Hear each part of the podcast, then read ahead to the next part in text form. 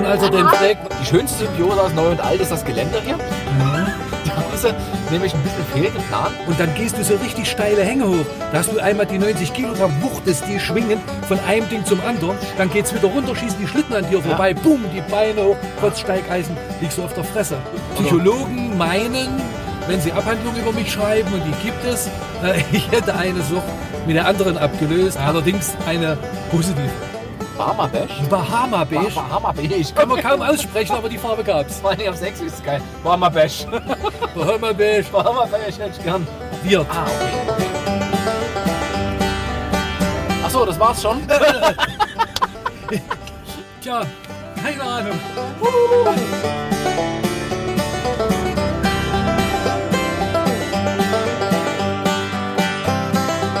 Herzlich willkommen, liebe Sachsen, zum Cruise Talk. Beim letzten Talk hatte ich ja den Jörg Ehrlich an Bord. Der hat uns schon so ein bisschen was über ferne Reisen, ferne Länder erzählt. Und heute habe ich jemanden da, der kann dort nur noch einen draufsetzen. Robbie Clemens ist heute an Bord. Robbie ist im April 2017 zu einer ganz besonderen Tour aufgebrochen mit dem Nordpol-Marathon. Bist du gestartet Richtung Südpol und hast das fast zwei Jahre quasi am Stück gemacht. Gejoggt vom Nordpol zum Südpol. Ich freue mich riesig, dass du heute da bist. Wir hören heute so mal ein bisschen über was über seine Motivation, äh, wie es dazu kam, wie er sich gefühlt hat. Ich freue mich riesig drauf. Aber meine Einstiegsfrage, die ist immer, was wolltest du als Kind werden? Indianer. Indi- Indianer. Hobby wollte Indianer werden. Und, und warum bist du es nicht geworden? Tja, keine Ahnung. Mein Leben verlief dann etwas anders. Abseits der Indianer-Nostalgie. Cowboy und Indianer haben wir immer gerne irgendwie gespielt. Exakt. Aber als Berufswunsch habe ich es noch nicht gehört. Aber natürlich, das kann, kann, kann ja passieren. Man hat ja manchmal als Kind noch Träume. Ja. Ja, wie.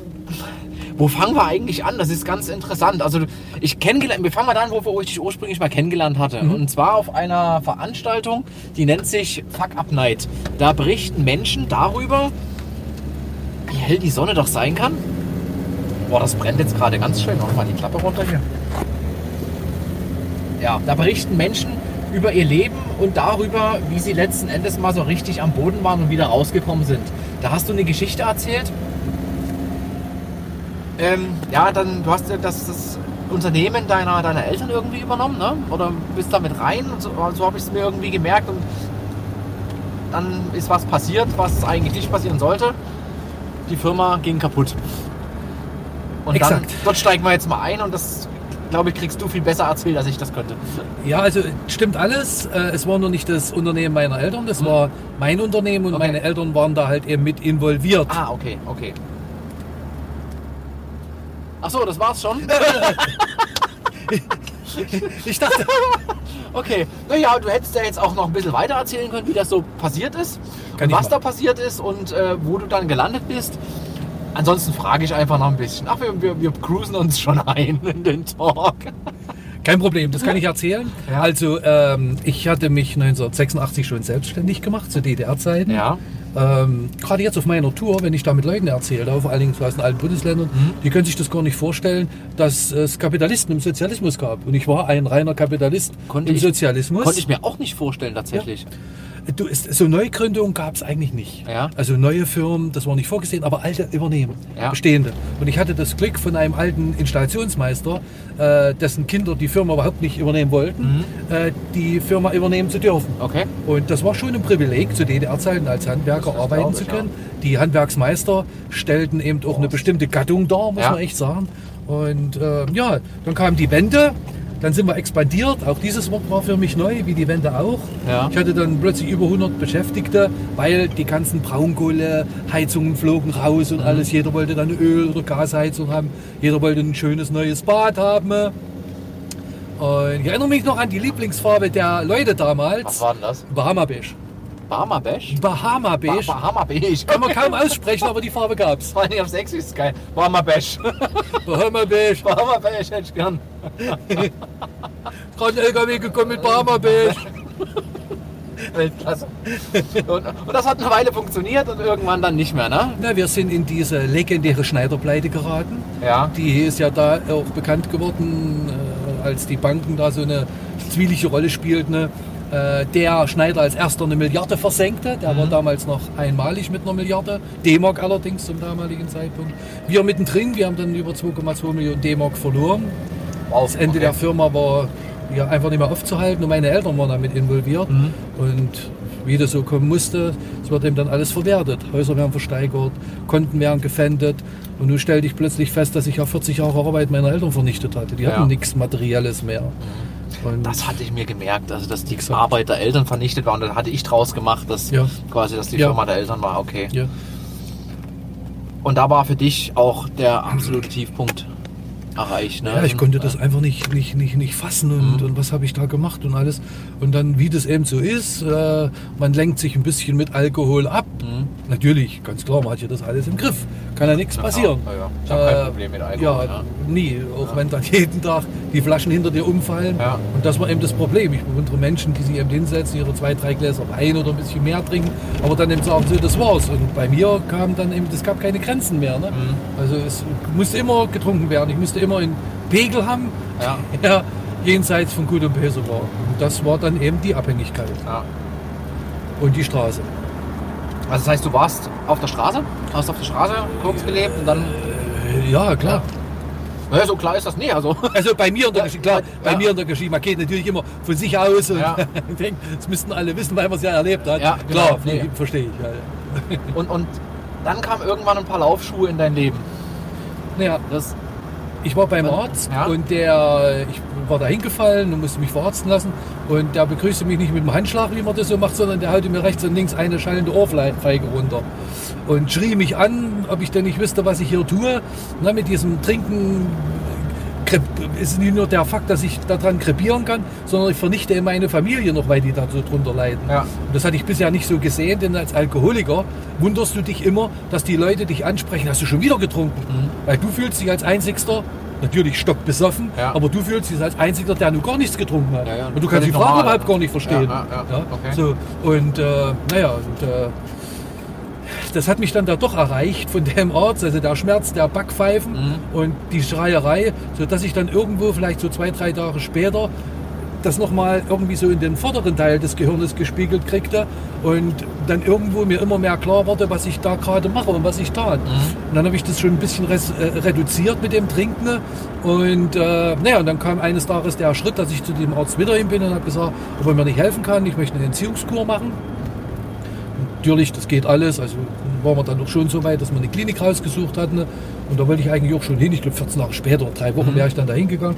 Und dann habe ich so einen alten Läufer, äh, äh, Trinkerkumpel wieder getroffen. Und der meint, der hatte eben, den, der war dann auch schon weg, eben Ja. aber durch eine Entziehungskur. Und der sagt, Mensch, er hat in der Entziehungskur ein Buch gelesen von jemandem, der ist dadurch vom Alkohol weggekommen, dass sich einfach ein paar Laufschuhe besorgt hat und ist losgerannt.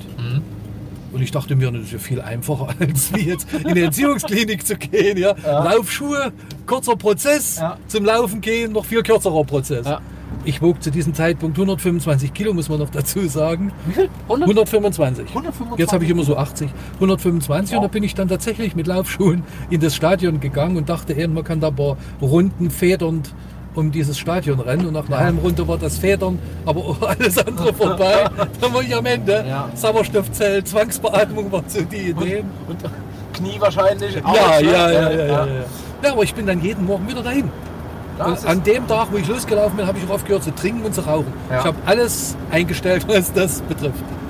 Aber der Körper merkte plötzlich, dass er was anderes braucht, oder? Dann- Natürlich hast du unter Entzugserscheinung, dann rennst du eben so wie es geht, bis du eben, bis es eben nicht mehr geht und dann liegst du irgendwo und kotzt den ganzen Ja. Scheiß raus, auf Deutsch gesagt.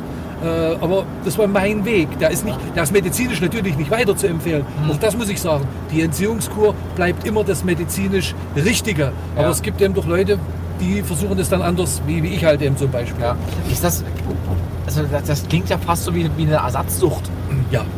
Ist es das bei dir, oder? Also Psychologen meinen, wenn sie Abhandlungen über mich schreiben, und die gibt es, äh, ich hätte eine Sucht mit der anderen abgelöst, Ja. allerdings eine positive Sucht Ja, wäre wohl jetzt das, was ich tue. Ja. Ich glaube, es gibt ja relativ viele, die eine gewisse Abhängigkeit vom Laufen auch haben. Ja. Ich, ich laufe jetzt auch seit, fast, seit über einem Jahr jeden Tag Ja. so fünf bis zehn Kilometer, also sagen wir sechsmal die Woche, Ja. wenn man ein bisschen Regeneration hat. Und mittlerweile ist es eben zu einer echt starken Routine geworden.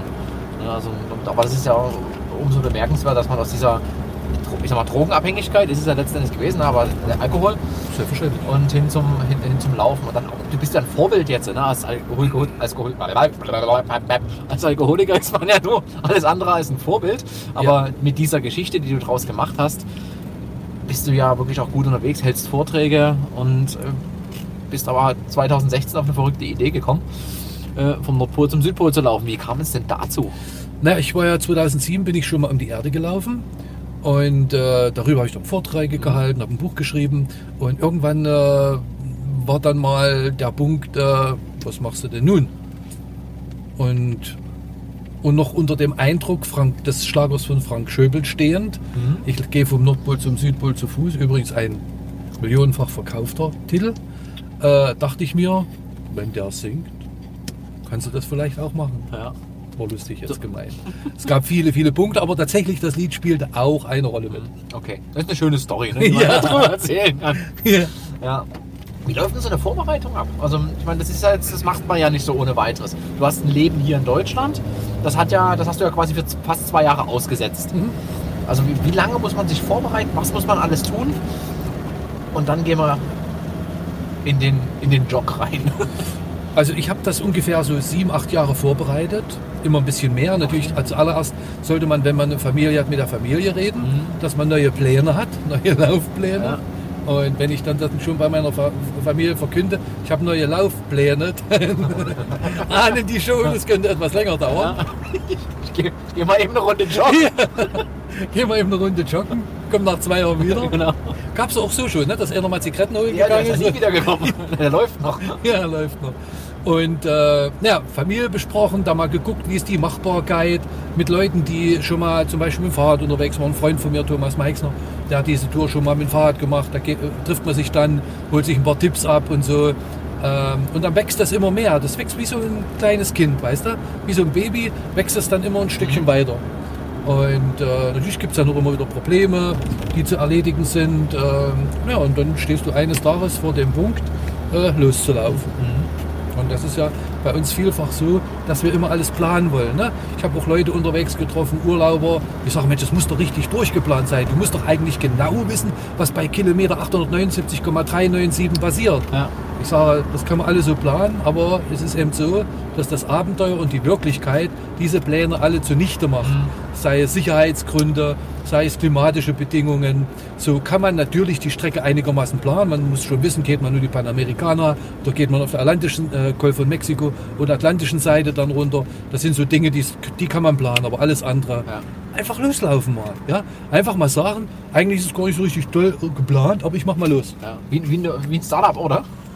So Zum Beispiel, ja, genau. Einfach nicht so viel Guter Vergleich. überlegen und einfach Ja. mal losmachen, gucken, Exakt. lernen Ja. und äh, flexibel bleiben, damit man einfach das Ziel erreicht. Ne? Ja. Also, das ist, Klar. ist auch eine, wirklich eine tolle Geschichte. Also liebe äh, Gründer, hört euch das bis zum Schluss an. Ich glaube, da kommen so ein paar nette Impulse mit durch. Jetzt seid ihr losgeflogen. Ähm, irgendwie von Frankfurt Richtung Nordpol? Fliegt da ein Flieger hin oder wie, geht das? Nein, du musst dich natürlich erstmal erkundigen, wie kommst du zum Nordpol und nach Grönland zum Beispiel. Ja. Und da wirst du erstmal vor vielen unlösbaren Rätseln stehen, äh, weil eigentlich äh, natürlich keine Maschinenlinie zumindest an den Nordpol fliegen. Muss man sich überlegen, wie kommt man da hin? Und da half mir dann eine Internetrecherche. Es gibt einen Nordpol-Marathon. Ah, okay, ja. Und ich dachte, das wär's doch. Ja. Damit könnte ich doch beginnen. Ja, Und da muss man sich dann anmelden, eigentlich zwei, drei Jahre vorher. Mhm. Der, der das organisiert, Richard Donovan aus Irland, der hat natürlich immer auf zwei, drei Jahre schon die Plätze ausgebucht, weil alle da mal rennen wollen. Mhm. Aber als ich dann meine Story erzählte, was ich machen wollte, fand sich dann doch noch für mich ein Platz. Schön. Viel zu spät. Und äh, da fliegt man dann nach Longyearbyen, Spitzbergen. Mhm. Dort ist ein Treff. Und dann geht es mit einer russischen Spezialmaschine auf die russische Drifteisstation Barneo. Das ist Okay. ungefähr 40 Kilometer vom Nordpol entfernt. Mhm. Und das ist auch gleichzeitig nur noch der einzigste Punkt, wie du den Nordpol erreichst. Über Alaska geht es nicht mehr, alles aufgeteilt. Mhm. Sommer wie Winter. Diese, Okay. diese, das ist vorbei. Okay. Deshalb ist eben doch auf dieser Drifteisstation äh, sind Forscher aus der ganzen Welt, die sitzen dann abend beisammen am Tisch. Da sitzt eben der, der, der US-Forscher neben den Russen und den Chinesen und dem Deutschen und dem Franzosen und dem Engländer. Die halbe Welt sitzt dann abend bei Wodka zusammen. Mhm. Wissenschaftler eben, die das als Ausgangspunkt für ihre Forschung am Nordpol nehmen. Ja. Das fand ich fantastisch. Und dort habt ihr euch, äh, dann habt ihr euch dort getroffen Dann- und dann ging. Von Longyearbyen flog Ja. diese russische Spezialmaschine zur Drifteisstation. Dann kommst du in so einfache Zelte rein und dann sagt er, also wir in vier bis fünf Stunden starten wir. Wir, äh, wir checken jetzt die Lage der Eisbären mal ab ne? und äh, gucken nochmal, wie die Wettervorhersagen sind. Und ja, dann kommt er ins Zelt rein. Leute raus, jetzt hier, geht los. Okay, also eher wie, eher wie eine Armee. Exakt. Und Okay. dann startest du eben bei minus 45 Grad dort die, zu diesem Nordpol-Marathon. Ganz interessant, der Gewinner in Pole, der rennt sonst äh, unter drei Stunden den Marathon. Ja. Der hat gewonnen mit sechs Stunden. Ah, okay. Um einen Vergleich zu haben. Ja. Du sackst ja dort in den Schnee knietief ein. Ja, dann knicken die Füße um und alles. Das ist ja nicht, dass man da sagt, man rennt jetzt auf, mal bei minus 5 auf einer Eisfläche. Ja. Es ist ein Verwehungen. Also du, das, das war, ich habe neun Stunden gebraucht Mhm. und das bei minus 45 Grad gibt es schöne Bilder. Bart gefroren, Eiszapfen an der Ja, ja. Nase. Ja. Also, äh, aber du merkst, das Erstaunliche ist, dass du die Kälte gar nicht so richtig wahrnimmst. Mhm. Weil du bist ja fünf Meter über der Schädeldecke voll gepumpt mit Adrenalin. Ja. Weil wann stehst du wieder mal am Nordpol in deinem Leben? Ja, wahrscheinlich nicht. Ja, eben. Aber man, man kennt das, aber wenn man am Strand mal ein Stückchen läuft, das ist ja schon ein bisschen anstrengend. Ja. Und wenn man dann auch knietief dann so den Schnee da durch muss, ich glaube, das ist schon. Aber du merkst die Anstrengung nicht. Ja. Das wollte ich eben sagen. Ja. Du bist da so dabei und du bist dabei, das zu genießen. Ich hatte natürlich auch einen anderen Hintergrund. Die anderen haben das als das Abenteuer ihres Lebens genommen. Mhm. Der Nordpol-Marathon sind wieder nach Hause. Ich bin ja dann äh, zum zweiten Beginn nach Grönland geflogen Ja, erstmal und habe dann dort 600 Kilometer auf Skiern und mit Steigeisen durch Grönland noch hinterher gleich gemacht. Das ist, das ist echt irre. Also für dich war das ein Ausgangspunkt, ne? für die anderen war es das Abenteuer des Lebens. Eben. Das ist, ist, ist schon. Und wie, wie habt ihr das mit dem, mit, dem, mit dem Gepäck gemacht? Ich meine, du kannst da jetzt also in dem kleinen Flugzeug und du hast da nie alles mitgenommen. Ich habe gesehen, ihr seid mit dem Auto auch irgendwann mal, mit dem Frankie hieß er, oder heißt er noch, seid ihr rumgefahren, kommen wir später vielleicht dazu. Genau. Äh, das hast du ja jetzt nicht im Rucksack gehabt, das Auto und das ganze Equipment. Wie habt ihr das gelöst, logistisch? Also, du fliegst erstmal, wie gesagt, äh, zu dieser Drifteisstation Ja. und hast nur das mit, was du dort brauchst. Die ganz dicken Winterklamotten Mhm. und die Laufsachen. Weil mit den ganz dicken Sachen kannst du nicht einen Marathon rennen. Du rennst dort mit relativ, äh, naja, nicht dünn, aber doch schon guten Witterungssachen, ein Windstopper noch drüber, alles. Ja, Äh, Diese, dieses Zwiebelschichtensystem. Ja. Rennst du den Marathon und dann äh, schlüpfst du gleich in die ganz dicken äh, Daunenjacken und Hosen rein. So, und äh, ich wusste ja, also wir wollten dann versuchen, nach Grönland zu kommen. Ich wusste jedoch, dass wir maximal 100 Kilometer vom Nordpol Richtung Grönland gehen können und dann ist nur Wasser. Früher, vor rund 20 Jahren, haben uns die Einheimischen erzählt, konntest du dort eben komplett nach Grönland gehen. Und in dem Wissen wussten wir, wir müssen dann eben nochmal, wenn wir den Nordpol erreicht haben, äh, fliegen, nämlich nach Grönland. Äh, Es sei denn, es hätte jemand über Wasser gehen können. Ja, Ich habe das, zwar- ich hab das zwar geübt und trainiert, ja, ja. aber ich bin immer wie eine bleierne Ende abgesoffen. Hat halt nicht funktioniert, ne? Nee. Ach, zur, zur hohen Erleuchtung hat noch ein bisschen was gefehlt. dann. richtig. Ja. Und, Okay, und da kam dann nach Grönland Marco, mein Kameramann, die Ja. haben so eine eigene Produktionsfirma auch, Ja. die sind dann nach Grönland gekommen eben. Äh, Und die haben mir Zeug mitgebracht, was ich wieder in Grönland brauchte, Ja. was ich wieder von diesem Nordpol-Marathon unterschieden hatte. Mhm. So, und da war jetzt ein Teil deiner Frage, was hast du mit den Sachen gemacht? Genau. Eben genau so, dass ich dann gesehen habe, wenn dann doch jemand aus Deutschland kam, und da kommen wir aber auch gleich noch dahin, Mhm. warum dann mehr Leute auch kamen und mit mir unterwegs waren. Aber jetzt erstmal bis Grönland, dann hatte ich die Sachen von Grönland. Und äh, ja, und dort waren eben 600 Kilometer in, in, in anderthalb Monaten zurückzulegen. Das war auch faszinierend. Also ich habe nun viele so Läufe in der Wüste und überall mitgemacht. Aber das ist, wenn du dort 600 Kilometer bei minus 40 Grad im Eis und im Schnee läufst, das kann man mit nichts, was ich bisher verglichen habe, ja. als Anstrengung vergleichen. Ja. Du bist jeden Tag 10 bis 12 Stunden auf den Skiern unterwegs und schleppst 90 Kilo hinter dir her. Und wenn du jetzt denkst, das ist alles das eben, ziehst du. das siehst du. Du hast ja alles da drin. Du hast einen Kocher drin, 90 du hast Essen drin. Ja klar, Ja. es gibt doch kein Lidl und kein Aldi und Kaufland, ich zähle sie mal alle auf. Und Rewe und Real, wie sie heißt. Stimmt. Die gibt es dort halt Ja. einfach auch an Auch jeder Ecke. Ne? Nein, das müssen wir auch noch sagen, genau. Das gibt's halt alles nicht. Ja. Und ähm, deshalb schleppst du das mit. Ja. Äh, du, du kommst Seehöhe Null Ja. und dann steigst du ins grönländische Inland mit Steigeisen ein, äh, Inland, äh, grönländische Inlandeis, mit Steigeisen ein und dann gehst du so richtig steile Hänge hoch. Da hast du einmal die 90 Kilogramm wuchtest die schwingen von einem Ding zum anderen, dann geht's wieder runter, schießen die Schlitten an dir vorbei, bumm, die Beine hoch, trotz Steigeisen liegst du auf der Fresse. Und, äh, und dann gehst du ja erstmal von null, Seehöhe 0 Ja. auf 2500 Meter Seehöhe. Jeden Tag immer ein Stückchen mehr Ja. weiße Wand hoch. Siehst ja nicht. Ja, aber du merkst ja doch dann die Last. Ja, Ja, ja, genau. Aber das Schöne wird ja jeden Tag leichter, oder? Es wird jeden Tag ein kleines bisschen leichter. Von was hast du dich ernährt? Also, Wir hatten Spezialzeugs dabei, von der, also wir hatten ja zwei norwegische Guides mit dabei, ja. äh, die, die faktisch das schon äh, viele, viele Male gegangen sind, Mhm. sodass wir dann uns hauptsächlich aus 5-Minuten-Suppen, Schokolade viel und Spezialessen, weißt du, das sind so Düden, Mhm. Ja. Alu beschichtet, Ja. spezielles also für, für Outdoor und alles mögliche, Mhm. auch Bergsteiger nutzen das, so Nahrung, da, da, da hast du abend dann in deinem Zelt jeden Abend Wasser gekocht, Mhm. reingekippt und dann hast du das 5, 6, 7 Minuten gelassen und dann konntest du das, das Okay. löffeln. Ja. Bedeutete, du musst eben dann auch in, den, in der Kälte, in dem Zelt immer kochen. Nässe im Zelt, du schläfst ja hinten in dem flachen Teil Mhm. Ja. und jeden Morgen früh, wenn du aus dem mohlig warmen Schlafsack gekrochen bist und den Kopf hochgemacht hast, kam erstmal so eine Handvoll Raureif ins Genick rein. Schön. Aber du bist ja wach danach, oder? Das definitiv. Ja. Ja. dann kommt noch dazu, du schläfst zu zweit im Zelt, wo eigentlich nur einer schlafen kann. Ja. Logistik, ganz wichtig, sonst gibt es Mord und Totschlag. Wer legt sich zuerst hin, können nicht beide gleichzeitig machen. Mhm. Ja. Wer steht zuerst auf, können auch beide nicht gleichzeitig machen. du und da bedarf es pullern musst? Absprache. Ende, Ende. Du Ende. musst eine Ende mitnehmen, Okay. das geht gar nicht. Da. Ja. Es wird ja faktisch dort zum Toilettengang in ein Loch in Schnee gegraben Ja. und alle gehen dann dort in, an dieses Loch. Ja. Und das solltest du wirklich können, früh und abends. Schnell. Weil minus 30, es hängt ja alles frei. Ja. Was, äh, ja, ja, was da so hängt. Richtig. So, und äh, das ist ja dann noch diesen 30, 40 Grad minus ausgesetzt. Mhm. Und dein eigenes Bestreben ist ja dann so schnell wie möglich, das alles zu erledigen, logischerweise. Zehn Minuten Zeitung lesen geht dann. Das geht schlecht, die hast du auch nicht mit dabei. Nee. Das Problem ist natürlich dann auch, ja, es gab eben zwei, drei Leute, die konnten das nicht. Äh, die mussten dann, wenn wir unterwegs waren, aber die durften sich aus Sicherheitsgründen nicht mehr als 10 Meter von der Truppe wegen Eisbären entfernen. Dann machst du eben all deine Geschäfte Ja. im Angesicht äh, des Teams. Ah, Hört okay. natürlich auch jeder, was da passiert Ja, gerade. ja.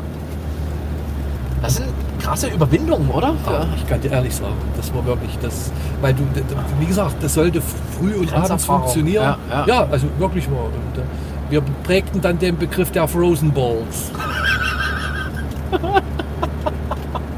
Jetzt bestimmt bald eine Eissorte von irgendjemandem.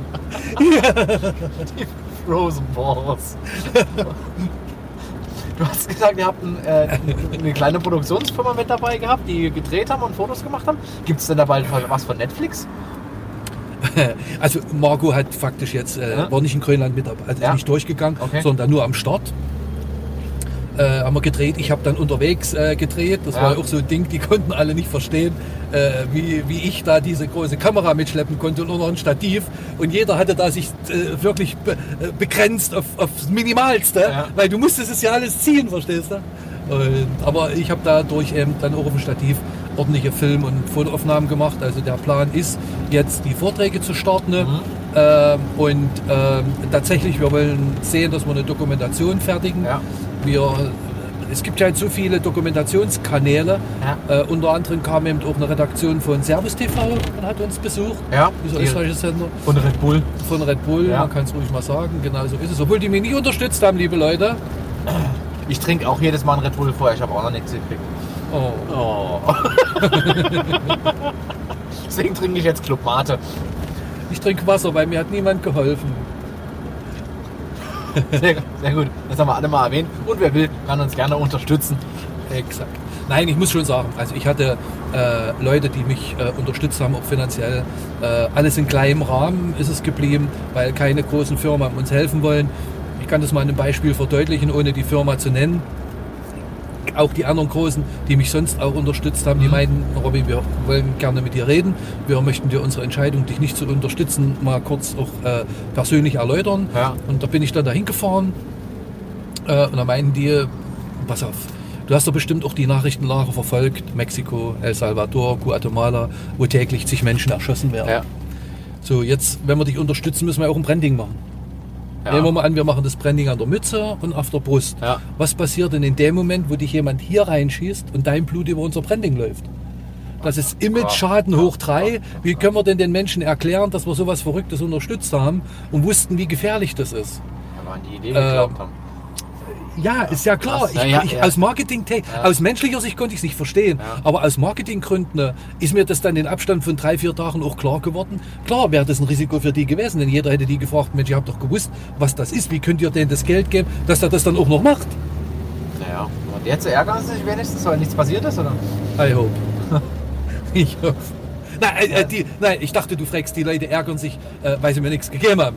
Meine Und so ja. mit dabei waren. Ja, ne, dann ja, ich hoffe Das- das. ja. Ich hoffe das, ich hoffe. Aber ich verstehe Oh, das mal, alles. Guck mal, wie schön dunkel das jetzt hier ist. Ja. Können wir die, die Lampe anmachen? Mach mal. Habt ihr noch irgendwas? Ja, großes, große Änderung. Mega Licht. Ja. Da passiert gerade gar nichts. Wir stehen jetzt hier, äh, Bahnhof Mitte, fast, also Leipziger Straße unter der Eisenbahnbrücke, deswegen ist es hier gerade ein bisschen Sag mal noch, warum wir hier dunkler. stehen. Weil rot ist. Ach stimmt, das sieht man nicht. Es ist rot. Übrigens ein Bienchen-Smoothie. Ja, also da ist der Sponsor wegge weggebrochen, weil die Angst hatten, dass Blut übers Ja, es Logo waren ein paar Leute, die Ja. mich eben, ein paar große Firmen, die sonst unterstützen. Das, äh. Wie gesagt, äh, das verstehe ich alles und das ist mir für mich völlig klar. Es ist auch dann so eine Herausforderung, das Ganze zu versuchen, äh, obwohl man kein Geld hat. Und auch da gab es viele, wie kannst du denn da überhaupt loslaufen und alles. Mhm. Aber weißt du, wenn du dir immer alles vorher überlegst, wenn du alles vorher planst, dann läufst du ja nie los, weil du immer wieder Punkte findest, die, die gegen den Start sprechen. Genau. Und ich habe mir dann irgendwann mal gesagt, scheißegal, was jetzt auch immer ist, es Ja. ist dein Traum und jetzt läufst du los. Ja. Und wenn das, wenn das gewollt ist, dass du das schaffst, dann wird dir jemand helfen, dass du es schaffst. Ja. Und so ist es am Ende gekommen. Richtig. Ja. Dieses Durch, weil es ist ja immer so, man find, findet ja immer Gründe, wenn man eigentlich gar Ja. nicht will. Ja. Ne? Wir, wenn du, Ja, wenn du nicht willst, findest du Gründe. Ansonsten richtig. Schnürsenkel statt Wege. gelbe habe ich rote, so Ah, Mist, da kann ich nicht, kann ich nicht. Zum Notfall Ja. mit roten Schnürsenkel, das geht nicht. Das, das, gibt, das gibt Ärger. Das ist ein schlechtes Omen. Ja. Naja, so jetzt waren wir in, in Grönland. Äh, angekommen, 600 Kilometer äh, in anderthalb Monaten, hast du gesagt. Ja, circa. Ja. Wann, wann wurde es denn dann wärmer für dich? Äh, mit dem Flug von Grönland, weil da gibt es keine Landverbindung, Ja. nach Kanada rüber. Mhm. Und ab Kanada habe ich mich eigentlich bis Lima nur im Sommer bewegt dann. Schön. Nur kurze Hosen. Ja. Und hast du dann die Winterklamotten, die hast du dann irgendwo gelassen oder hast du die irgendjemand Geschickt. mitgegeben? Oder? Jawohl. Aber jawohl. geschickt dann. Die habe ich dann geschickt, weil äh, meine Frau, die hatte mir äh, nach Kanada zur deutsch-kanadischen Industrie- und Handelskammer, das waren ja meine Partner, jeder, das habe ich auch nicht gewusst, Deutschland hat in jedem Land eine deutsch-kanadische, amerikanische, peruanische, Mhm. chilenische, kolumbianische Handelskammer. So, äh, neben den Botschaften. Ja. Und äh, da hatte ich äh, Kontakt mit der kanadischen und amerikanischen und die boten mir dann eben an, wenn was wäre, äh, ich könnte mir was schicken lassen, könnte dann von denen was nach Hause schicken und so erfolgte dann das erste Mal wieder dann ein großer Wechsel. Ich hatte dann meinen Kinderwagen in, in, in, in Montreal in Empfang genommen Ja. bei Annalena Grünagel, so hieß die Chefin der deutsch-kanadischen Industrie- und Handelskammer mit Sitz in Montreal. Mhm. Naja, das war der Plan, dann eben mit diesem Kinderwagen gen Antarktis zu marschieren. Okay, hast du dann auch gemacht. Nicht ganz. Nicht ganz, aber da kommen wir vielleicht dann noch drauf, Ja. wenn wir weiterreden. Genau. So, jetzt, boah, hier schnell rüber kommt das schon. Ja. Zack. So. Weißt du, was ich jetzt parallel mal mache? Mhm. Du, du erzählst noch was und ich versuche hier mal, ähm, oder nee, ich halte das mal an. Also das ist dann, das ist dann too much. Ich höre ja immer wieder von Leuten, die das interessant finden, dass ich während der Fahrt äh, mich noch unterhalten kann und Fragen stellen kann. Wenn ich jetzt aber noch anfange, das Setting von dem Gerät zu ändern, dann drehe ich wahrscheinlich tatsächlich durch. Ich suche mir jetzt gleich mal hier so eine kleine Stelle, weil das ist ja echt arschdunkel, Jetzt ja. das Bild. Ne? Das haben wir zwar vorhin schön auf ISO 400 eingestellt, aber ich gebe der Kamera wieder einen Automodus in der Hoffnung, dass das dann funktioniert. Wir fahren jetzt hier über die Brücke und am Landgericht parken wir dann kurz. Das ist nämlich davon, dieses, dieses schöne, Ah ja. dieser schöne Bau. Ja.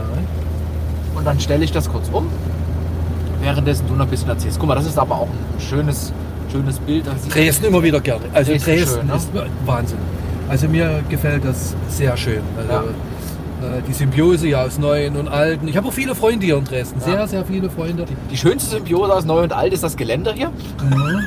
Da haben sie nämlich ein bisschen fehlgeplant. Also das, alte, das? das alte Geländer, was man hier sieht, Ja. ähm, das ist zu tief, weil es gibt eine neue Verordnung. Keine Ahnung, wer das äh, eben entsprechend äh, verordnet hat. Aber auf Nee, jeden das Fall weißt du muss, nicht. muss. Nee, ich weiß das Nach der deutschen Geländeverordnung. Ach, Geländer, die- Geländerverordnung. Die Geländerverordnung, Ja, genau. richtig. So, aber Aus dem wer die verzapft hat in, 1837. in Person, das weiß ich nicht. Auf jeden Fall müssen, weil da ein Fahrradweg lang geht, muss das Geländer eine gewisse Höhe haben. Und das Ah. alte Geländer hat diese Höhe nicht. Aha. Und da haben die anstatt dieses Geländer hochzusetzen, das alte, Ah, haben die dahinter so eine hässliche ja. Neubau-Viereckskonstruktion gesetzt. Und deswegen war das so ein Doppelgeländer dort. Du, ich verstehe das ja, aber das musst du jetzt mal einem Kolumbianer erklären. Ja, ich habe es auch nicht verstanden. Also, es ist, es ist ganz schwer nach, nachzuvollziehen. So, erzähl jetzt mal Kanada. Also, wir waren jetzt bei diesen, bei diesen äh, Dingern. Ja, dann hatte ich den Kinderwagen Botschaften? und bin dann im Norden losgewatschelt, Mhm. über Montreal, Grenze nach der USA, nach äh, Richtung Boston. Ja. Ich kann mich heute noch an den Blick des Grenzbeamten an einer sehr abgelegenen Stelle erinnern, Okay, wo, aller, einer, wo, aller, einer, wo alle vier Wochen mal ein Auto kommt und plötzlich kommt einer mit einem Kinderwagen an. Und als er den fragt, was der macht, Ja. erzählt, der, erzählt der mit dem Kinderwagen auch noch, er läuft gerade vom Nordpol zum Südpol. Ich habe genau den Augenblick noch in Erinnerung, als dann seine Hand so ganz langsam zur Waffe ging. Richtung Waffe ging. Scheiße.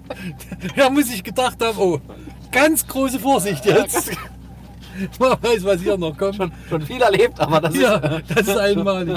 Naja, und dann habe ich so einen Folder mit dabei gehabt, den habe ich dann gleich hingereicht. Ja. Und dann begann sofort Selfie-Time. Erstmal, nachdem der den so, dann war- studiert hatte. genau. der Schock war weg. Richtig. Meint's Grenze. Grenze geschlossen, Ja. kam eh keiner. Ja. Naja, und dann habe ich da erstmal erzählen müssen, was ich so alles erlebt hatte. Hab dann so, ich habe so ein schönes Bild, wo ich so einen eingefrorenen Bart alles habe. Ich habe schon Ja. davon, davon gesprochen. Und den Eiszapfen an der Nase. Ja. Naja, und dann äh, ging das ziemlich schnell, Visa gemacht und dann bin ich Richtung Boston. Äh, in Boston war ich da, wo, diese, wo dieses Attentat auf die Marathonläufer verübt wurde. ja. Das habe ich mir angesehen. Bin dann eben dort lang gegangen. Was, was fühlt man da? Also, wenn man da. Also, du bist ja selber quasi gerade Marathon gelaufen. Also, deswegen bin ich ja da eben hingegangen. Also du kriegst absolute Gänsehaut, weil du weißt, es gab Tote und alles. Und du kannst nicht verstehen, wieso jemand äh, sowas macht. Und, und also es ist einfach unvorstellbar. Das ist Wahnsinn. Da, da fahren deine Gefühle mit dir regelrecht Achterbahn. Aber das Schöne ist, dass ich mich dann eben wieder gleich auf nächste Dinge konzentrieren darf und kann. Zum Beispiel eben auf das Laufen Richtung New York. Mhm. Naja, und dann New York eben äh, habe ich mir Zeit genommen, um eben mal auf das One World Trade Center zu gehen, das neue, was da entstanden ist an der alten der Twin Towers. Ja. Äh, Empire State Building, also so die ganzen Sehenswürdigkeiten habe ich dann doch mal abgeklappert, weil es ist schön, du hast dann einen Blick, wenn du so weit oben bist auf die ganze Stadt. Bist du da auch die Treppen hochgelaufen oder bist du einen Fahrstuhl gefahren? Ich weiß gar nicht, ob man da hochlaufen kann. Ich Ach bin so. dann Fahrstuhl gefahren. Von Boston ging es dann Richtung Washington, dann stand ich vor dem Weißen Haus. Übrigens, ich habe am Nordpol und am Weißen Haus Grüße für Frank Schöbel gesprochen.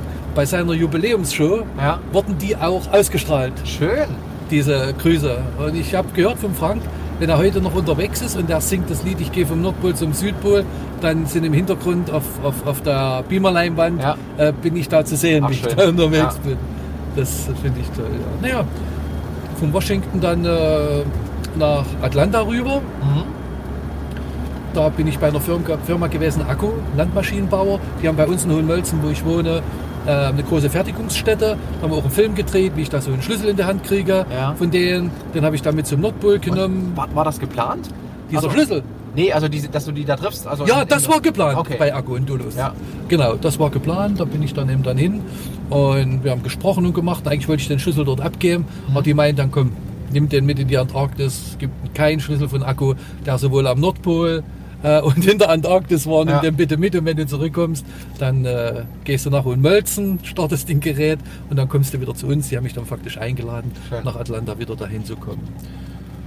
Äh, ja, was ich noch sagen wollte, als ich in Washington war, hatte ich den Eindruck, als ich vor dem Weißen Haus stand, dass die Gardine an dem Fenster ein bisschen so gewackelt hat. Ich bin sicher, dass das Donald Trump war, der mich da gesehen hat. Und Mit Sicherheit, hat bestimmt gewunken, ne? Mit Sicherheit, mit Sicherheit. Hast du die, die, die orangen Haare hast du nicht gesehen? Nee, Nee? nicht ganz. Sie waren ein bisschen verdeckt, aber man konnte mit viel Fantas- Fantasie eventuell das Man, kon, man, kann, man konnte ihn erahnen. Wahrscheinlich hat er getwittert. der Geist. Ja. So, und dann ging es von Atlanta ähm, Richtung New Orleans. Mhm. In Dallas war ich, weil äh, ich wollte mir unbedingt natürlich die Fork Ranch mal ansehen. Ja. Von der Fernsehserie Dallas. Da war ich, dann bin ich auch an dem Punkt gewesen, wo man äh, Kennedy erschossen hat. Okay. Hast du heute die Kreuze noch auf der Straße Ja. und das Fenster, wo der Oswald äh, angeblich geschossen haben soll, das ist gekennzeichnet und äh, ja, Denkmäler, viele Leute sitzen da und erzählen dir, die einen erzählen dir genau, wie es geschehen ist und die anderen sagen, das kann, konnte gar nicht geschehen, Mhm. äh, es muss was anderes gewesen sein, weil da kann ich um die Ecke schießen und na, da gibt es dann so die wildesten äh. Gerüchte und alles. Das ja. dann schon, naja, das ist ja, das wird, wird ja auch nie aufgeklärt. Ja. Also vielleicht in 100 Jahren, wenn die Ja. Akten mal geöffnet werden. Im Moment gibt es da halt viele Geschichten. Ne? Eben. Was auch immer schön war, ich wurde dann eben vom Botschafter zu Botschafter weitergereicht. Ja. Äh, die ganzen Konsule habe ich besucht, ob Honorar- oder Gen Generalkonsule. Ja. Und da entstand eben dann so langsam die schöne Tradition, dass die mir immer auch Kontakte in Schulen gemacht haben. Mhm. In einfache Schulen, in deutsche Schulen äh, und ich dort Vorträge halten durfte. Und das war so faszinierend. Also da, das war einer meiner Höhepunkte der Tour, weil ich habe dann so viele Vorträge, die Zeit habe ich mir einfach genommen, auch wenn ich kaputt war. Äh, ein Abend war dann noch ein Vortrag oder dann im Frühmorgens, bevor ich gelaufen bin. Das hat mir sehr viel gegeben und das dient auch meiner, meiner Motivation. Wie viele ja. Kilometer bist du da am Tag äh, im Schnitt Äh, gelaufen? Das ist Also- total unterschiedlich. Also manchmal aus Sicherheitsgründen gab es Tage, dann in Mexiko später, wo wir 60, 70 Kilometer gelaufen sind. Dann gab es Tage, da bin ich nur 30. Also im Schnitt, glaube ich, sind es dann immer so um die 40 vielleicht, äh, 45 gewesen. Das muss ich, ist hab eigentlich jeden das Tag Marathon, ja? Das ist dann jeden Tag ein Marathon. Wir hatten natürlich aber auch in großen Städten äh, Pausen geplant von einer Woche, um Mhm. Ja. dann eben auch zu weit abgelegenen Punkten zu kommen, Mhm. die ganz weit weg von meiner Strecke waren. Zum Beispiel war natürlich nicht auf meiner Strecke dann später in Peru der Machu Picchu oder Ja. der Titicaca-See. Ne? Das war bewusst dann Pausen eingeplant, um dann dorthin zu kommen. Ja, du musst da, dein Körper muss sich auch mal regenerieren. Also das ist ja, kannst, ja- das geht ja nicht. dass du Nö, ich habe es von vornherein so geplant, Ja, ja. weil meine Reise war ja nicht ausgelegt auf Rekorde und dass ich nur auf der Straße bin, sondern ich wollte einfach unter den Menschen sein und wollte so auch die, die, die Schönheiten des Landes kennenlernen und die sind nun nicht immer direkt an der Panamericana. Absolut, ja. Und das hatte ich von vornherein ja so geplant. Ich weiß, anders plan, andere planen ihre Reise anders, aber für mich war das eine Reise zu den Menschen hin, vom Mhm. Ja, Prinzip ja. her. Und ähm, ich hatte schon immer, wenn ich gefragt wurde, Mensch, wie ist denn das mit Kilometern? Ich sage, Leute, ich zähle die Kilometer einfach so nicht. Meine Kilometer sind die Menschen, die ich unterwegs treffen darf. Danach bemesse ich meine Strecke vom Prinzip her. Ja. Und dann passieren eben solche faszinierenden Dinge. Du hältst für die deutsch-amerikanische Industrie- und Handelskammer in Houston einen Vortrag vor ein paar hundert Leuten. Ne? Und mitten im Vortrag geht eine Tür auf und zwei Menschen kommen rein, ein Herr und eine Frau. Mhm. Und plötzlich interessiert sich keiner mehr für dich auf der Bühne. Die wollen dann alle begrüßen, ne? Und du sagst dir, was ist denn hier jetzt los? Ja. Was passiert hier gerade? Ja, dann kommen die beiden zu dir an die Bühne hin und plötzlich stellt sich der Herr vor als Oberbürgermeister von Houston mit seiner Sekretärin. Er begrüßte okay. mich, Ja. drückte mich, hat dann ein paar Worte an die Leute gerichtet und Ja. meinte, es ist schade, er hat nicht jetzt die Zeit, um hier bleiben zu können. Er muss wieder weggehen, Mhm. aber die Sekretärin wird mir jetzt noch eine Urkunde überreichen. Und die Schön. überreichte mir dann tatsächlich eine Urkunde, da stand eben drauf, dass ich Ehrenbürger von Houston bin. Oi. Für mich war das klar, so ein Stück Papier, das Ja. hängst du dir irgendwo hin. Ah. Dann Vortrag weitergemacht und dann kam die nach dem Vortrag nochmal zu mir und sagte, Herr Clemens, ich habe den Eindruck, äh, Sie wissen natürlich nicht, was das mit dieser Urkunde auf sich hat. Es gibt nicht viele Deutsche, die Ehrenbürger sind in unserer Stadt. Ja. Sie sind jetzt einer. Und das berechtigt Sie, einmal im Jahr eine Woche unsere Stadt auf unsere Kosten zu besuchen. Sie Ui. werden faktisch mit dem Taxi Ja. an der Haustür abgeholt Cool. äh, und dann alles bezahlen wir. Ja. Und auch Flüge, Übernachtung. Und wenn Ehrentage, wenn wir runde Geburtstage in unserer Stadt haben, Ja. dann äh, werden sie auch mehrere Male dann eingeladen, außer diese eine Woche. Wow. Das, Das passiert im doch Teil auch. Ja, Natürlich, das ist Wahnsinn. cool. Ich habe mich da riesig drüber gefreut. Ne?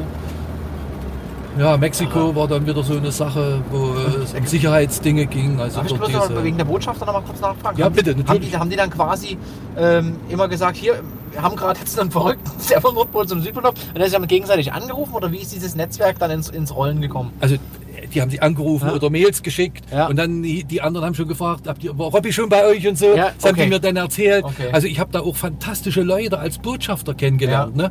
Äh, ich habe dann im Durch erfahren, so ein Botschafter, klar, wir müssen uns jetzt nicht unterhalten, dass sie gutes Geld verdienen, Ja. aber die müssen alle vier Jahre wechseln. Ja. Ja. Ich weiß nicht, ob du das wusstest, ich wusste das gar nicht. Mhm. Ich die wusste müssen das alle vier Jahre wechseln. Von meiner Frau, eine ehemalige Kollegin, die ist Ja. als Botschafterkind groß geworden. Ja. Und äh, darüber habe ich das erfahren, dass die Ja. dann Ja. alle vier. Und das ist für, also wenn man alleine ist, ist das vielleicht gar nicht so schlimm. Aber wenn man noch eine Familie mit hat, mit Kindern Ja. und dann halt ständig Schulwechsel, ständig neue Länder, ähm, da hast du ja, du bist da nie wirklich irgendwo angekommen. Ne? Das ist dann ein bisschen problematisch. Naja, es geht ja weiter. Wenn die jetzt, sagen wir mal, du bist gerade in, in, in Frankreich, in Paris und deine vier Jahre sind rum und du denkst, du könntest jetzt nach London kommen äh, oder, oder äh, was weiß ich wo auch immer hin, Ja. Europa, und plötzlich erreicht dich der Brief, ihre neue Dienststelle befindet sich in Kirgisien oder Aserbaidschan. Also lieber Kirgisien und Aserbaidschaner, nix gegen euer Land, um Gottes Willen. Ja. Aber äh, es ist dann doch schon ein Unterschied. Ja, definitiv. Ne? Ist, da ist man dann äh, stark fremdbestimmt. Ja. Einfach durch den Regierungsapparat auch. Ja. Ja, ja. Aber ich habe da Wahnsinn. durchweg ganz tolle Menschen kennengelernt, die Mhm. sehr offen waren, die mich dann auch immer informiert haben, was man besser sein lassen sollte, äh, was alles wichtig ist und sowas. Das äh, hat mich einfach auch dann letztendlich sehr fasziniert. So, jetzt Mexiko. Sicherheit. Wir kommen da rein und äh, wollen am Golf von Mexiko Richtung Veracruz. Wir waren zwei Tage unterwegs. Auf einmal Polizeieskorte. Mhm. Anhalten, anhalten, anhalten! Sprang ein etwas beleibterer deutscher heraus, stellte sich vor, Fritz Eisele, Honorarkonsul von Deutschland hier in Monterrey. Und er frug uns, ob wir allen Ernstes nach Veracruz laufen wollten. Ja. Ich sage, ja. Da habt ihr nicht mal die Seite der, der, äh, der, des Außenministeriums gelesen. Das sind rote Zonen. Vor ein paar Jahren wurde dieser riesen Drogenboss in Mexiko verhaftet und die Drogenbanden kämpfen jetzt gerade in diesen Regionen um Einflussbereiche. Ja. Und ständig werden dort Menschen erschossen. Dort könnte man überhaupt gar nicht lang gehen. Wir müssten mittig über Monterrey, dann später Mexico City, Oaxaca, Tuxtla, Mhm. um dann nach Guatemala zu kommen. Ja, und haben wir dann Gewaltmärsche rüber gemacht nach Monterrey Okay. Äh, und haben dann diesen Weg befolgt. Wie, Äh, wie sind die dann, also wie, wie haben die euch wiedergefunden? Also, wenn das jetzt so ein. ganz einfach, das spricht sich darum. Ja. Wenn dort, wenn dort noch dazu muss ich sagen, äh, das Problem bestand, als ich alleine mit dem Kinderwagen unterwegs war, Mhm. habe ich mich eben dann an kleine Straßen, ich bin ja dort nicht auf Autobahn gegangen, sondern nur an kleinen Straßen. Mit dem Arm habe ich mich hingelegt. Bei schönem Wetter habe ich meine Luftmatratze aufgeboostet, habe mich hingehauen und Einfach bei Regenwetter habe ich ein Zelt hingelegt. Ja, was wolltest du denn machen? Ja. Die USA ist doch riesengroß, du hast da nicht immer Orte vom Prinzip. Ja, stimmt, ja. So, wenn du zu Fuß bist, das ist was anderes wie mit Motorrad, Auto oder Fahrrad. Mhm. Da kannst du sagen, ja, ich habe jetzt hier noch eine Stunde, da kann ich noch 30, 40 Kilometer oder mehr fahren. stimmt, Ja, in der. Stunde schaffe ich natürlich äh, zu Fuß so nicht ganz so viel, Ja. richtig. Naja, Okay. und dann legst du dich hin und schläfst und Ja. auch da wieder die Episode, auf einmal steht Polizei da und Ja. fragt dich, was machst du hier? Wieder die Sache, naja, natürlich, geh vom Nordpol zum Südpol, fragende Augen in der Mhm. Ja. Dunkelheit, äh, dann Folder, alles klar, super Geschichte, Selfie. Aber du kannst hier nicht schlafen. Ja. Das geht nicht. Das, das, dulden wir nicht. Du musst in ein Hotel gehen. So, da packst du in der Nacht um zwei deinen Kram, marschierst fünf, sechs Kilometer zum nächsten Hotel oder zehn, weil die dir das sagen, dass da eins ist. Kommst du an, natürlich haben die Zimmer. Kostet aber 100 Dollar zum Beispiel eine Ja, Übernachtung. und das Geld hast du du hast aber nur 1000 für einen Monat. So, das würde ja gar nicht aufgehen. Mhm. Und dann war ich fast verzweifelt, habe auch verzweifelte Posts geschrieben, das haben wir Leute in Deutschland mitgekriegt und haben die eine Sammlung gemacht und plötzlich rief da jemand an und sagt, Robby, du brauchst ein Auto. Ich sage, ja, blendende Idee. Klar, ich laufe und fahre gleichzeitig mit dem Auto. Das ist wunderbar. Du's hinterher. Ja, genau. Lösung. Gute Lösung. Ja. Nein, da meinen die, wir haben gleichzeitig eine Umfrage gemacht, ob denn nicht jemand bereit wäre, das Auto hinter dir herzufahren. Und da hätten sich über ein paar tausend Leute sich gar gemeldet gehabt, Okay. die das hätten machen wollen. Ja. So, einer wurde dann rausgesucht, den kannte ich aber auch schon von früher. Der hieß Ralf Keitz. Und wir haben dann faktisch, eigentlich wollten wir das Auto in Atlanta kaufen schon, aber dort war es so in Georgia, dass die Gesetze dieses Bundesstaates es Touristen nicht erlaubten, äh, die nicht einen festen Wohnsitz haben, eine ID, ein Auto zu kaufen. Und die Lady im Office dort, also im Büro, wo man die äh, Autonummern, die Plakas beantragen kann, die meinte, Leute, macht doch euch rüber nach Texas. Da ist gar nichts, da kann jeder Hund ein Auto zulassen, auf Deutsch gesagt. ja. Also haben wir dann gesagt, machen wir einen Anlauf in, in Houston. Ja. Und tatsächlich, da haben wir dann jemand gefunden, einen Mexikaner, der, der hatte einen, einen alten ähm, äh, Dodge, sowas ähnliches, weißt du, so eine Großraumlimousine. Ja. Da war die Idee, die Sitze alle hinten raus, da hättest du Schlaffläche gehabt. Der wollte aber 3000 Dollar, nur so viel Geld hatte ich nicht. Letztendlich haben wir mit seiner Frau verhandelt und hin und her, vier Stunden haben wir dort verhandelt und dann hat er doch unseren Preis, den wir hatten, angenommen, aber ich musste schnell zu Walmart und noch so eine große Kiste Bier für Ja, ihn holen, okay. Dosenbier. Ja. Naja, und dann hatten wir dann das Auto, das war ein deutsches Autohaus, die Mhm. uns da geholfen haben, die solche Bildchen alles auch nicht hatten, aber die Zulassung übernommen haben. Und dann hatten wir dann das Auto und das hat dann Ralf immer hinter mir hergefahren. Okay. So, und da konnten wir unser, Post, unser Kostenbudget mächtig entlasten, weil wir eben da drin hauptsächlich geschlafen haben, Ja. unsere Sachen da drin hatten. Ich hatte meinen Kocher, dass ich meine 5-Minuten-Terrinen immer, Ja. immer machen konnte. Und zwei Jahre 5-Minuten-Terrinen. Du kannst dir vorstellen, was ich in den nächsten 100 Jahren nie wieder äh, zu mir nehme. Hm, warte, lass mich raten. Äh, fünf Minuten Terrine. Ja. Exakt. Exakt. Naja, und dann sind wir eben durch Mexiko durch. Auch da wieder eben, ähm, sag mal, stellvertretend eine Geschichte. Wir sind da gelaufen und äh, plötzlich kam so ein Jeep. Die haben da, weißt du, so Pickups, wo die hin so eine Ladefläche Ja, haben. ja. Und da saßen so vermummte Gestalten drauf und die kamen ganz langsam an uns vorbei. Und wir dachten, oh Scheiße, Mensch, weil die so langsam fahren, das Ja. ist kein gutes Zeichen. Aber die fuhren dann eben halt einfach weiter. Und Ralf sagte dann, pass auf, das, keine Ahnung, wir machen jetzt einfach weiter, das wird schon nicht sein. Ja. Aber nach zwei, drei Stunden kamen die wieder. Und da hat man Schiss, weil die hielten dann an an der Seite und jeder hat uns gesagt, seid vorsichtig mit solchen Leuten und alles. Und wir wussten jetzt nicht, was machen wir. Die haben dann gewunken, wir sollen an der Seite kommen, wir sollen zu ihnen kommen. Und wie ich dann da hingehe, klettert plötzlich so ein altes Mütterchen mit, mit einem Korb raus. Jungs, wir wissen, wer ihr seid. Ihr seid die verrückten Deutschen. Ihr müsst doch essen, ihr müsst doch essen und trinken. Wir haben euch was zu essen und trinken mitgebracht. Also wir haben an einen Überfall gedacht. Ja, und, und genau das Gegenteil ist genau das, passiert. ja. Und dann sagt die noch, wenn, er, wenn, wenn ihr schlaft heute nicht in eurem Auto, ihr kommt mit zu uns. Da wollten die auf dem Fußboden in ihrem Haus schlafen, Ja. nur dass wir zwei in ihrem Bett schlafen Oh, konnten. geil. so haben die nicht geduldet. Wir Ja. haben dann gesagt, okay, pass auf, äh, wir, wir, wir schlafen hier im Auto oder auf dem Fußboden und Ja. nicht hier. Aber da haben die dann den Deal gemacht, die wollten unbedingt in unserem Auto schlafen. Da haben die dann alle bei in unserem Auto Ja. und wir in den Ehebetten von dem geschlafen. Ja. Sowas, Das ist dann mal. Gastfreundlichkeit. Ja, äh, also solche Geschichten Ja. passieren eben halt dann auch. Ja.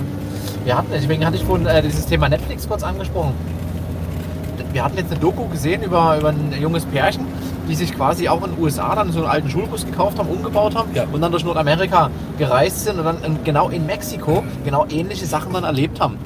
Also das ist dann schon nicht mehr Nord Ja. Nordamerika, aber äh, extreme Gastfreundlichkeit und, und, und also auf der einen Seite hast du die, die Armut und auf, Ja. und auf der anderen Seite sind die aber so freundlich, so nett und hilfsbereit, dass Aber man, grad- das ist also bemerkenswert. Aber gerade da habe ich eben festgestellt, wo die Leute kaum selber was haben, sind die zur sind die eher noch bereit, dir, dir da von dem wenigen, was sie haben, was abzugeben. Ja, ja. Das hat mich immer zutiefst berührt, weil ich kannte ja dann auch die Geschichten, wenn die das erzählt haben, dahinter. Also das war faszinierend. Und, und ja, Mexiko durch, dann ging es nach Guatemala. Äh, dort hatte ich eine Fahrradstaffel junger Mädchen, die mich begleitet haben. Ich habe mich dann immer ein bisschen zurückfallen lassen, dass die Ja. vor mir fahren konnten. Ich fand die Uniform so schick. Das glaube ich dir, ja. Ja. Aber eigentlich wolltest du ja nur den Windschatten mitnehmen, stimmt? Auch das. Auch das. El Salvador kam er über die Grenze, plötzlich Tourismuspolizei da. Die haben uns keinen Zentimeter alleine gelassen, die hatten einfach Angst, wenn uns was passiert. Ja, Das hat natürlich auch Rück, Rück, Rückschlüsse auf Tourismus in ihrem Land. definitiv. So. Und dann haben die uns begleitet. Wir sind dadurch natürlich an Dinge rangekommen, wo nie ein Tourist hingekommen war. Verborgene Vulkanseen, direkt an die Vulkane, wo keiner hingekommen wäre. Nicaragua, vorher noch Honduras. Mhm. Nicaragua, Costa Rica, dann Panama. Panama ging ja dann nicht weiter. Dort ist ja Schluss. Dort gibt es ja keine Landverbindung mehr. Mhm. Also dort sind diese Drogenurwälder. Da mussten wir faktisch fliegen, wie alle Touristen das auch machen, Ja. um von äh, äh, Colón bzw. Panama City nach Cartagena, kolumbianische Seite zu kommen. Waren wir das erste Mal in der Karibik. Und dann ging es durch äh, Kolumbien durch. Ähm, nach Ecuador. Von Ecuador dann nach Peru. Peru, Chile. Mit tausenden Erlebnissen natürlich. Aber ich denke mal, wer wirklich äh, das alles komplett mal äh, sehen will mit Videos, mit Bildern, da kommt am besten meine Vorträge. Ja, Weil denk- die Bilder dann auch, noch dazu, da kann man das viel besser alles nachvollziehen Mhm. und so. Ja, und dann ging es eben von, von Punta Arenas, wo dann nichts mehr ist mit Straße, Mhm. mit dem Flugzeug in die Antarktis. Und da war dann faktisch für uns diese Tour vom Eis ins Eis äh, beendet. Ja. Als ich da zum Beispiel schon alleine äh, nach Punta Arenas kam, dort bin ich in die deutsche Schule gelaufen, weil die wollten unbedingt mit mir laufen, die Schüler dort. Mhm. Äh, ich komme dahin und ich weiß auch nicht. Und plötzlich habe ich einen Filmriss. Ich weiß zwei, drei Minuten nicht mehr, was ich gemacht habe.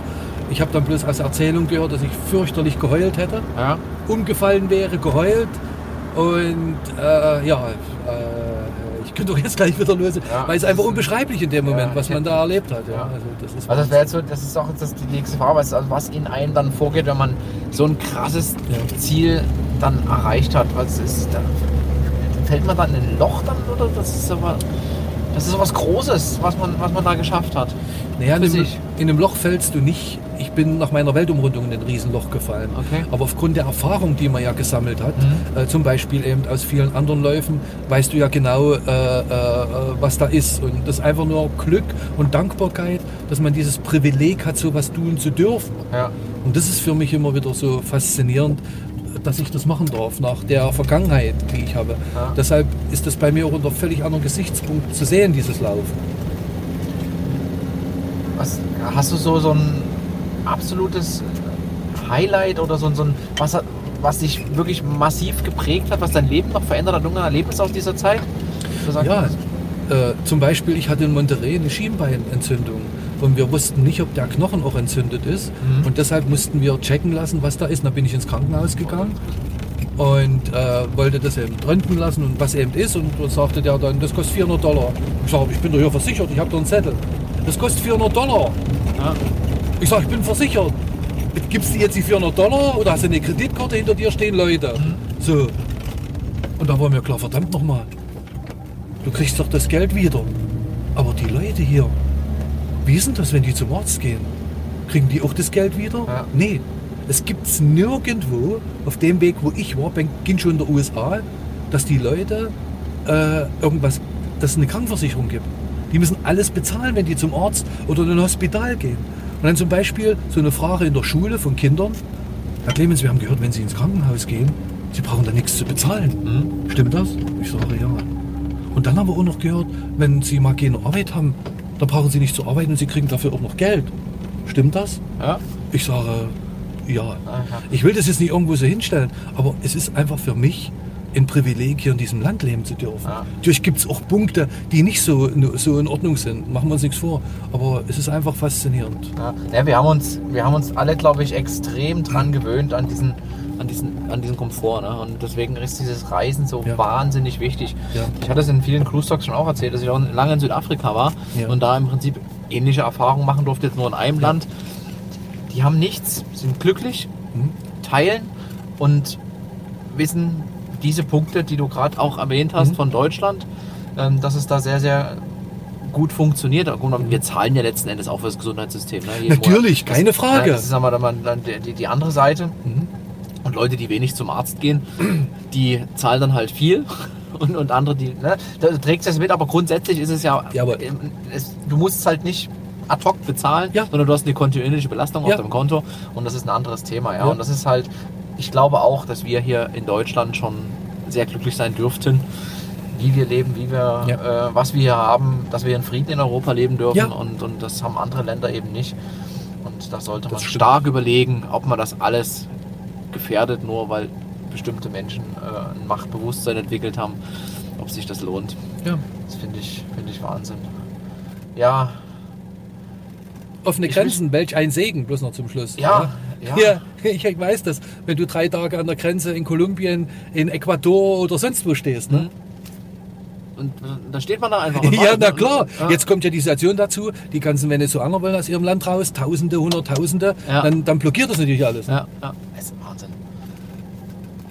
Und also du bist jetzt wieder da. So, du hast am 15.12. bist du angekommen In Leipzig? in Leipzig. Ja. Wie hast du Weihnachten verbracht nach dieser Megatour? Natürlich im Kreise meiner Familie. Ja. Es sind ja zwei neue Enkel geboren worden, zwei kleine Mädchen Schön. in meiner Abwesenheit, Ja. eine Mathilda und eine Lotta. Und auch meine anderen Familienmitglieder durfte ich dann wieder eben in die Arme nehmen und Ja. begrüßen. Und da war es mir ganz wichtig, nach 22 Monaten Familie bei WhatsApp, ja. die dann wieder leibhaft in meine Ja. Arme nehmen zu können. Und das waren bewegende Momente halt eben für mich. Wie, wie geht denn dein Leben jetzt weiter? Äh, ich mache eigentlich gar nichts äh, Produktives. Ich halte nur Vorträge.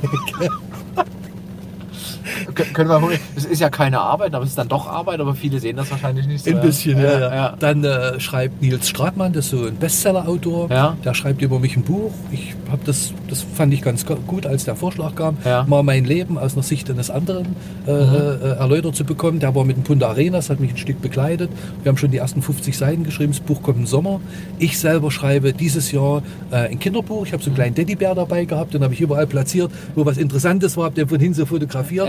Und der kleine Teddybär wird den Kindern erzählen, was Toll. er bei Das seiner Reise vom Nordpol Ja. zum Südpol, also in die Antarktis erlebt hat. Da sagst du mir Bescheid, wenn das. Buch da ist, da, da setze ich gerne mal einen, einen. Facebook-Push ab. Gerne. Weil sowas ist eine schöne Geschichte. Also, Ja. Weil das, ist, das gibt Eltern auch die Möglichkeit, also die Welt mal spielerisch ein bisschen Ja. darzustellen. Ja. Sehr, sehr schön. Robby, ich bin unglaublich glücklich, dass das geklappt hat. So spontan. Wir hatten, glaube ich, vor zwei Tagen erst erstmal Kontakt, dann warst du zufällig Ja. in Dresden. Ja. Sag, komm, das machen wir jetzt.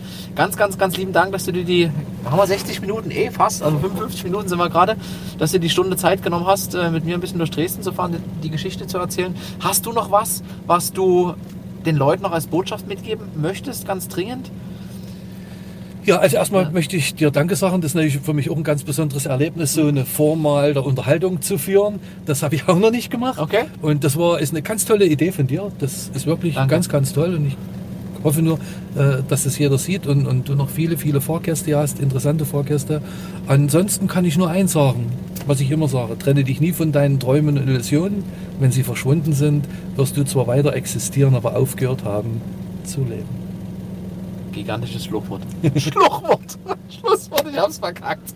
Egal, Robby. Ja. Ich wünsche dir eine ganz, ganz, ganz schöne Zeit. Wir bleiben natürlich im Kontakt. Gerne. Du, bist, du triffst heute noch ein paar nette Menschen, hast noch ein schönes Abendbrot hier in Dresden. Ja. Ich mache jetzt auch mal Wochenende, ist jetzt vorbei. Ich war vorhin noch auf der Karrierestadt, jetzt ist Schluss mit lustig. Ich sag ganz, ganz lieben Dank. Ich danke dir. Und ich schicke dir dann einen Link, wenn es live ist und dann kannst du das teilen, dir erstmal angucken. Und ja, liebe Sachsen, das war Robbie Clemens und wir sind gespannt, was der nächste Talk so bringt. Dankeschön! Danke. Rammstein! Die hast du da auch getroffen, oder? Ja, natürlich. Warte, hier, Rammstein noch. Was war denn dort? In New York äh, kriegte ich plötzlich eine Einladung, als ich dort war, dass Rammstein ein Konzert spielt und ich sollte mal vorbeikommen. Die hätten von dem Verrückten gehört, der gerade vom Nordpol zum Südpol halt läuft. Ja. Und da bin ich dann dahin gewackelt, um es kurz zu machen, saß ich dann mit der Band von äh, um drei, da waren dann alle weg, bis früh um sieben, um acht zusammen. Ja. Leider durfte ich mein Handy beim Gesang von Rammstein, als die intonierten, ich gehe vom Nordpol zum Südpol, nicht anmachen. Man hat sind man jetzt mir weggenommen. Okay. Aber das wären Millionen YouTube-Klicks geworden, wenn ich das hätte aufnehmen Das, können. das, das glaube ich, ja. Rammstein getroffen. Es ist geil. Also ein Traum ist in Erfüllung gegangen Ja. und glaubt an eure Träume, macht was, plant euch nicht zu Tode. es gibt immer Dinge oder Gründe, Dinge nicht zu tun, aber es gibt noch mehr, die Dinge einfach zu tun. Also packt's an. Bis zum nächsten Mal. Ciao, ciao.